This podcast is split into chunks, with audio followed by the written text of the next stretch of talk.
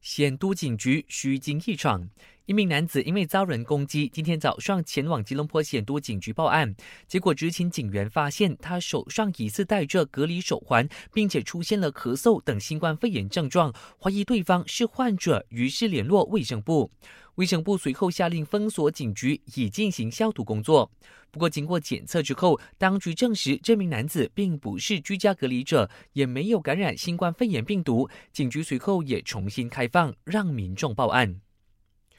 我国新冠肺炎确诊病例反反复复，截至今天中午十二点，又回到双位数，共有十六宗，全国累计病例达到九千两百三十五宗。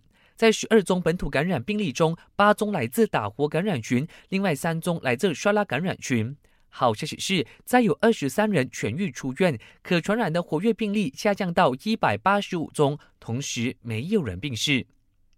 泰国目前有三千三百八十二人感染新冠肺炎病毒。为了严防第二波疫情来袭，泰国政府正在考虑延长紧急状态法令多一个月。要是真的实施，这会是泰国第五次延长紧急状态法令。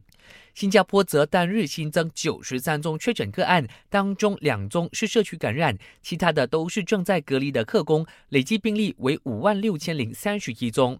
韩国过去二十四小时再有两百九十七人确诊，是上个星期五首都圈爆发集体感染以来的最多，也是连续六天达到三位数增幅。我是佳俊，感谢收听。